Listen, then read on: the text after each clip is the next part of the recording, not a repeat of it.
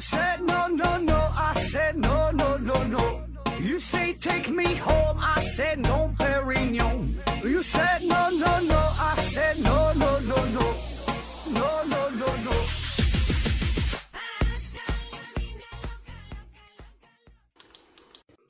拼命探索，不求果。欢迎您收听思考盒子啊！今天还是一个短片的节目啊，回答听友问题。嗯、第一个问题，完美哥哥提问说，请问盒子老师能普及一下，呃，科普一下现在治疗新冠的大概流程嘛？新冠有后遗症嘛？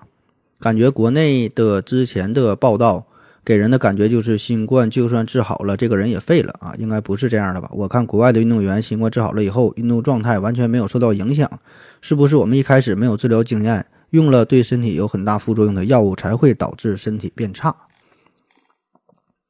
这个关于新冠的治疗啊，嗯，那作为一种病毒，新冠它也是病毒引起的嘛。其实对于病毒的治疗方法大概都差不多哈。首先就是一些抗病毒的药物呗，什么奥司他韦呀、更昔洛韦呀、沙奎纳韦呀，还都是韦字辈的啊。呃，然后还有的配配一些中药的制剂啊，什么一些中成药，普地兰呐、板蓝根之类的，对吧？都是这么治的。另一方面的治疗呢，就是关于呃新型冠状病毒肺炎的一些并发症的治疗啊，就你呼吸不好了，给你吸点氧，改善你呼吸；你发热了啊，给你退退烧；休克了，这个这个抗休克抢救的治疗。那么还有一方面呢，就是这个心理上的治疗啊，因为这个新冠病毒，我们一说这个事儿，现在都很恐慌嘛，对吧？所以说心理上的治疗呢，就是让你有一个正确的认识，既不能轻视它啊，也不必过过度的去恐慌啊。当然，想治疗这个这个新冠病毒最有效的措施还是预防为主啊，就是这个注射疫苗嘛，对吧？现在也是大力的研发啊，很多地方已经开始应用了啊。那么至于你说这个新冠的后遗症这个事儿，起码就我的了解，目前还没有非常深入的研究啊，因为这事儿确实还没研究明白，对吧？所以呢，呃，不要过早的下结论吧。反正我个人感觉，你得病之后多少会留下一些所谓的后遗症哈，就是说你你对于这个肺子可能会造成一些不可逆的损伤，当然这个有轻有重啊。所以你说的这个看到的各种报道，中国的也好，外国的也好。哎，这里边真真假假的，嗯，不管你说是外国治好了，中国又怎么又怎么自费了啊？还有什么国外的运动员运动状态什么没受影响？这些事件的真实性，首先它就是有待考证的，对吧？这是不是有一些政治上的导向哈？有一些媒体故意去炒作这个事儿不好说，对吧？而且就算这些事儿它是真的，它也只是个案哈，没有什么代表性，对吧？一一例两例的，你你根本根本看不出来。对吧？你得等到几年之后，一看美国，哎，你看这么多病例，然后呢，进行一个回顾性的大规模的研究，才能得出一个相对比较准确的结论啊。所以，我们现在能做的，咱普通老百姓能做的就是听党指挥，能打胜仗，别给政府添乱哈。没事，老老实在家待着啊。下一个问题，琳达的大龄叫琳琳哈提问说：何志哥，今天看了一个很有意思的，看见一个有意思的呀，为什么？迷信中描述的事物啊，从来没有人见过；科学描述的事物呢，人人都在用，都在看啊。但生活中迷信的人还远远多于科学理性的人。这个科学和迷信这个事儿啊，这事儿比较复杂啊。这个咱就不深究这二者的定义了啊。嗯，大伙儿按自己的理解就行。就说这个迷信和科学啊，这个并不并不妨碍咱对于你这个问题的讨论啊。我觉得呢，这个。科学和迷信啊，这个就是两种完全不同的认知世界的方式和态度啊，所以呢，他们对于世界的评判的标准是完全不一样的。也就是说，你有啥样的世界观，你就会有啥样的方法论，对吧？你用以这种态度去认知这个世界，你就会用呃一致的方法去做，对吧？就是你那个世界观和方法论一定是一致的。那么对于科学来说呢，它的科它的这个这个方法论就是说要讲求实证啊，要能重复，要能去证伪，不怕同行的质疑，敢去反复的做实验啊，这是科学的态度，科学的做法。然后迷信这边呢，人家讲究的是啥？叫心诚则灵，对吧？你信就完事儿了，别问为什么啊，别问里边的什么因果关系，背后的逻辑啊，不用啊。所以说，你提的这个事儿，什么什么这个人物，呃，存不存在啊？迷信当中人物不存在，没见过，这个不重要啊。对于迷信来说，这个根本就不是问题啊。他的出发点根本不是说考虑这个事儿只有存在他才相信，不存在他也会相信，明白吧？就是说的他的这个世界观啊，就有他这样的方法论啊。下一个问题是，呃，盒子你怎么看“打工打工人”一词的流行？这是不是人们阶级意识的觉醒与左派思潮的复兴？啊，打工人啊，打工人这个词儿最近非常流行嘛，打工人啊，注意啊，是打工的人，不是说把工人给打了啊。嗯，那为啥这词儿能火哈？像像你说的什么阶级意识觉醒啊，左派思潮复兴，我觉得还上升不到这个高度吧，我感觉。呃，更多的呢，这可能就是大伙儿的一种自嘲啊，或者说是网络上啊全民的一种集体狂集体狂欢啊。你想想，原来我们怎么叫？就叫打工仔啊，打工仔，这就感觉比较 low 哈，档次不够啊，甚至说还有一点这个卑微的这个意味哈。打工仔你是干啥？我这个打工仔哈，很卑微。但是打工人就不一样了啊，起码是当成人了哈。打工人这个档次一下就上来了，就是这个平凡当中吧。还有点追求啊，屈辱里边呢还有点倔强，就中国梦嘛，就咱就哎一个打工人哈，就感觉带有带有梦想。就虽然咱没有钱，但是呢，咱仍然有这个不卑不亢的气节在里边。专业的说法呢，这就叫穷横穷横的啊。所以我感觉这种说法啊，哎，打工人这个词儿一提出来呢，就触碰到了很多人内心非常柔弱的地方。然后再加上网络上这个色素文化的流行，对吧？就让这个词儿很快就火起来了。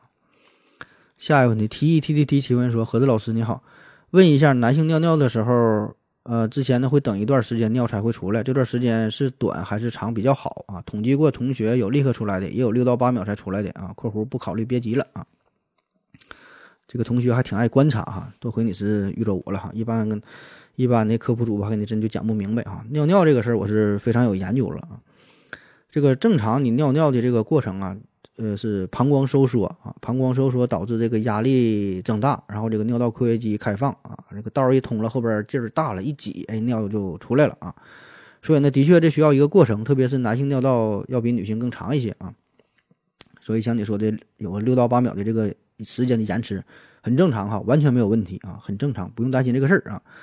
但是呢，有一些人可能等的时间就比较长了啊，有的十几秒、二十几秒、一分钟也尿不出来的啊。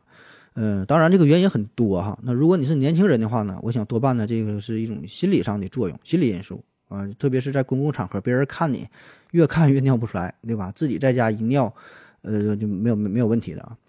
还有一些那老年人，那老年人就不一样了。老年人比较常见的这就是前列腺增生哈，这个就得去正经医院找正经大夫了啊。嗯，下一个问题，幸福的夏洛提问说：何子老师你好，我想问一下，音乐谱曲的旋律是不是有一天会？枯竭，音乐谱曲的旋律啊，枯竭。这个我觉得枯竭必然会枯竭啊，必然会枯竭。当然这个时间会很长啊，但结果一定是枯竭。因为啥呢？你这个乐谱啊，它这个长度是有限的，然后呢，音符的个数也是有限的，对吧？所以呢，这二者综合起来得到的这个结果也一定是有限的。其实就是一个排列组合的问题，对不对？就我给你举一个简单的例子。咱就比如说你这个手机号码，手机号码现在是十一位数，那么最多最多能有多少手机号码？也就是呃十的十一次方这么多，就咱就不考虑这个几开头了啊，对吧？就顶多顶多有这么多啊。再比如说就像车牌子，汽车牌子，它这个号它也一定是有限的啊。即使这里边呢是加入了字母，它字母的数量也是有限的，对吧？哪怕再多再多，它也是有限的啊。所以说你这个音乐的这个乐谱啊，也是同样的道理啊。我前几天记得看了一个新闻，呃，说是有两个老外哈，就是用这个计算机模模拟模拟一下，好像是穷尽了说世界上所有的音乐啊，就指的就是旋旋律啊，就这个曲儿啊，这个词儿不算，就说这个曲儿。我然后我再想找这个新闻给你念一下，再再找找不着了啊，可能是我记错了，不就是反正有这么事儿。下一个问题，贴地飞行提问说，请问盒子。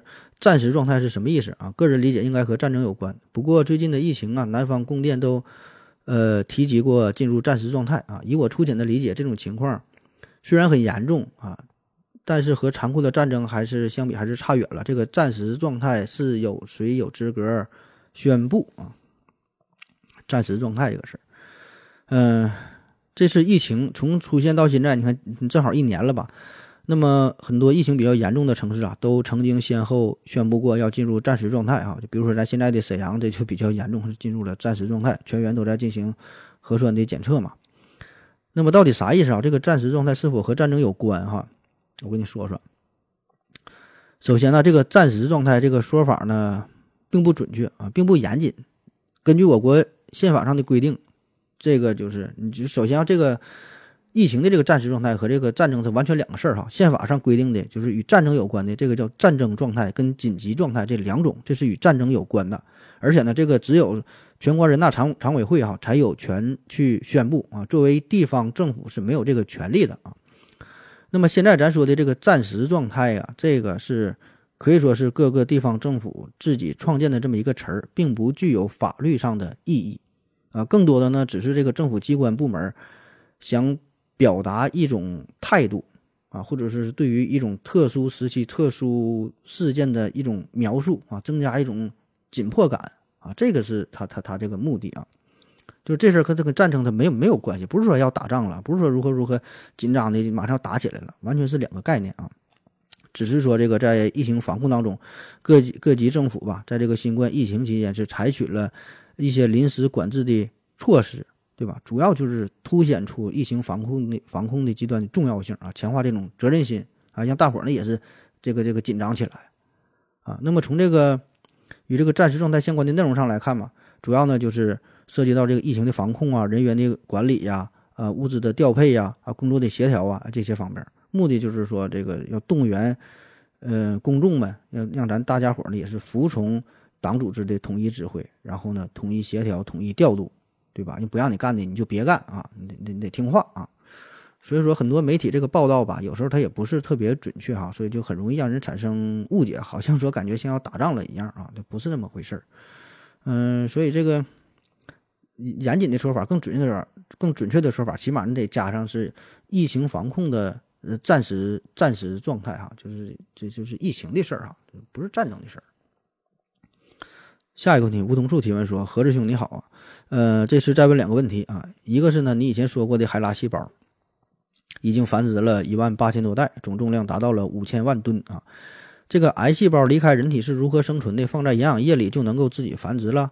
植物细胞放在营养液里可以生长繁殖，我可以理解。它们用细胞壁吸收水分，用导管输送养分，可以在营养液里面生根发芽，再用光合光合作用继续繁殖。这人体细胞也可以这样吗？繁殖海拉细胞的公司卖样本给世界各个医疗机构做实验，为什么各个医疗机构不用自己患者的癌细胞做实验呢？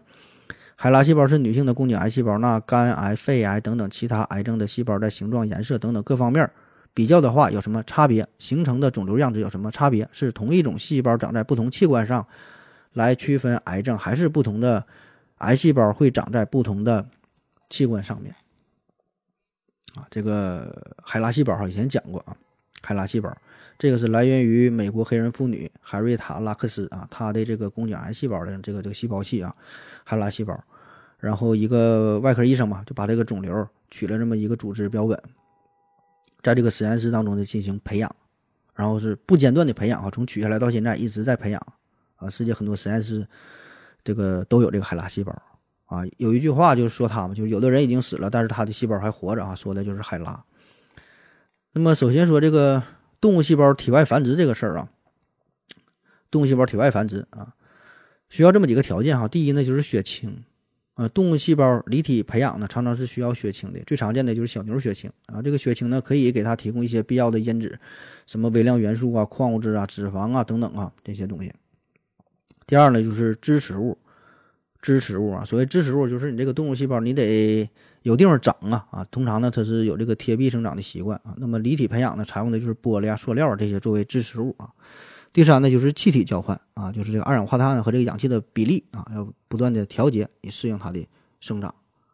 那么再往细了说啊，就需要合适的温度啊、渗透压呀、pH 值啊，就是就是就是这个这个酸碱度啊。你嗯，你你只有提供了一个合适的这个环境哈，这个细胞才能在体外生存啊，进而繁殖啊。然后说这个海拉细胞为什么各个医疗机构不用自己患者的癌细胞进行实验啊？这就属于先问是不是，呃，再问为什么哈。这科学家他全世界科学家不可能只用这一种海拉细胞进行研究，对吧？他一定会，嗯，大家一定会用到其他的癌细胞进行研究。这个海拉细胞只是说它很有名，对吧？而且确实给人类带来了不小的贡献。我查到的一个数据说，就这个海拉细胞，它已经呃带来了这个专利哈，与医学有关的专利是一点一万项，然后七万份儿。呃，这个研究论文是使用了海拉细胞，其中呢有五项还是获得了诺贝尔奖，就是五项诺贝尔奖都与这个海拉细胞有关啊。比如说这个呃乔纳斯索尔克哈，他是一九五四年使用海拉细胞开发小儿小儿麻痹这个这个疫苗，还有这个研究这个艾滋病病毒哈，也是用到了这个海拉细胞啊，所以它作用很大啊。但并不是说这个就都用海拉细胞，对吧？因为它本身也有一些一些一些缺陷。对吧？它它不是说它它万能的啊。那么最后说你这这个细胞分型的问题啊，癌细胞分型这问题就比较专业了。我简单跟你说一下啊，这个癌细胞啊，它是分为很多种类型的，不是说只有一种癌细胞，有很多种癌细胞啊，它们来源是不一样的，长得也不一样。就像你说的什么颜色呀、形状啊、特点，它都不一样，有多种多样的癌细胞啊。比如说有这个这个鳞癌呀、有腺癌呀、未分化癌等等啊。这个呢，呃，既与组织有一定与器官组织有一定关系啊，有的呢就是不同组织也可以有同样的癌症，呃，就是同样一个组织也可以有不同的癌症啊。不知道我说明白这这个关系啊？就比如说这个胃癌和肺癌啊，这比较常见的吧。那么呢，他们的癌细胞可能是完全不一样的啊，并不是说，呃，这个相同的一个癌细胞长在了不同器官上面就成为了不同的癌。明白吧？就是两个器官的癌，它可能是完全完全不一样，是两个种类啊。哎呀，不知道说清楚没有啊？下一个问题哈，何子老师，我再弱弱的问一下：成年人啊，想学一门或几门专业，会学有所成吗？啊，我也没什么朋友，这个问题呢，就是替自己问的。如果我现在辞掉搬砖的工作，在什么在没什么知识。基础的情况下，豁出时间和金钱，通过自学或者是购买网课的形式，啊，用我这三十多岁空空如也的大脑还 OK 吗？啊，学个外语啊、会计啊、编程什么的，能学到普通本科毕业生的水平水平吗？啊，如果有这方面成功的案例，请务必说一说，谢谢啊。说这个学习的事儿哈，就是咱们这期的题目嘛，就真的什么时候学习都不晚嘛哈，很多人。都在考虑的这个问题啊，他上了年纪之后啊，就就就去想又想学习了哈，但是犹犹豫豫哈，是否能成功？那关于学习这个事儿嘛，有一个老话叫说种一棵树最好的时间呢是十年前啊，其次呢就是现在啊。网上还有还有一个段子嘛，说黄忠六十岁才跟刘备混啊，德川家康是七十岁。打打天下，姜子牙是八十岁封为丞相，佘太君呢一百岁挂帅出征哈，孙悟空是五百岁西天取经啊，白素贞是一千多岁才下山谈恋爱哈，所以呢，年轻人不要着急啊，什么时候开始学习都行，都不晚啊，只要你有梦想，你想学习哈，随时随地都可以开始。嗯，但是另一方面啊，还有一句老话叫三十不改行，四十不学艺，五十不盖房，是七十不做揖。啥意思？就古人这个寿命比较短哈，你你盖完房子你住不上，这个做完了衣服你穿不上啊，就是没等没等衣服做好呢，你就 game over 了啊！所以就三十不改行，四十不学艺啊！就人生很短暂，有些时候你想法挺好，但是你没等真正开始呢，可能就已经结束了啊！所以说这句话，你看这玩意儿咋说咋有理哈，就是学习这个事儿，学习这个事儿。咱总说什么时候学习都不晚，但是这个事儿吧，确实它有一定的欺骗的性质啊，就不能盲目的一鼓励你，你你你就去学，你就冲动啊。特别是你上了年纪之后，我跟你说，就是你上学的时候和你工作以后吧，这个状态它都不一样，对吧？不只是说的身体啊、精力呀，你心态它也不一样，对吧？各个器官开始老化，记忆力也不行，精力也跟不上，很多事儿都力不从心，对吧？那么再加上生活的压力。嗯，你跟年轻小伙儿呢根本没法相比，对吧？你上学时候非常专心，就是学习啊。你现在顾及的事情就非常非常多啊，所以这个心态也是很难去端正。所以这事儿吧，非常让人迷茫，对吧？我估计你也是看了很多的段子，喝了很多的鸡汤，在网上查了很多的资料哈，最后呢还是没有答案啊。所以最后呢还得找咱们这个思考盒子，对吧？那么给我的感觉就是说，你看你现在你是呃三十多岁，三十多岁啊。想重新学一门手艺，然后想重新开始自己的生活啊，是否合适啊？那么这事儿我不知道您什么状态哈，也不知道你是否组建家庭了，是否结婚生子啊？是不是上有老下有小，每月还得还房贷啊？嗯，这时候你说你向再向前迈一步吧，确实是很冒险，对吧？咱咱咱也没法帮你规划人生。我就这么几点小想法啊，非常幼稚、成熟，甚至是非常错误的啊。反正我就觉得学习这个事儿吧，呃，晚不晚呢？这两说啊。但是呢，你得一定一定要规划好啊！就比如说，你想学习编程，你想学习编程，那么你想没想过哈？就是你学了编程之后，你学会了编程之后，你去哪找工作？能不能找到工作？或者说，是现在那些已经熟练掌握编程技能的人，他们的工作如何？他们现在的生活是否是你真正想要的生活？对吧？再比如说，你想你想学会计，考个会计证。啊，你考会之后你能怎么样呢？你去哪工作呢？对吧？这个这个是后续需要考虑的很多的问题，因为你现在你说的这个学习吧，这个是有着非常强烈目的性的学习，你是想迅速的、深入的掌握一项技能，然后呢靠这个技能去赚钱、去养家糊口，和你上学时候学习这完全是两回事儿啊。所以我的建议就是说，你真要想这么去做的话。首先呢，你列举出，呃，自己认为自己有哪些特长，呃，自己有哪些兴趣，有哪些爱好，然后呢，你看看这几方面哪一项能和这个赚钱呐扯上关系，然后呢，再结交几个从事这方面的朋友，深入了解一下，对吧？就比如说你你想学习编程，咱说交几个学编程的朋友，看看他们的工作模式如何，是否是真的热爱这个行业，是否能坚持下去。那么你做好了这个前期的调查和准备工作之后。再下手也不迟，对吧？最怕的是啥？就那种三分钟热血啊！一说我想学习，我要学英语了，马上买了七八本单词书，起早贪黑的搁那背单词，背了一天不背了哈，觉得这个学习英语没有啥前途啊啊！然后安慰自己说：“你看现在这个这个讯飞呀，什么各种翻译软件这么发达，这么方便哈，学英语没出路，我就不学了啊！然后又想学网页设计啊，看了两天半，嗯，挺闹心，看不懂啊，又想考个心理咨询师啊，最后呢，折腾来折腾去是。”一事无成，最怕的就是这样，所以我觉得这个真要想学，你就树立一个远大的目标，但是为这个目标啊，做好一些准备啊，都准备的基本调查差不多了，对吧？八九不离十了，然后就为之努力啊，一条道跑到黑啊！我相信你会成功的啊！祝你好运。嗯，好了，今天节目就这样，感谢您的收听，谢谢大家。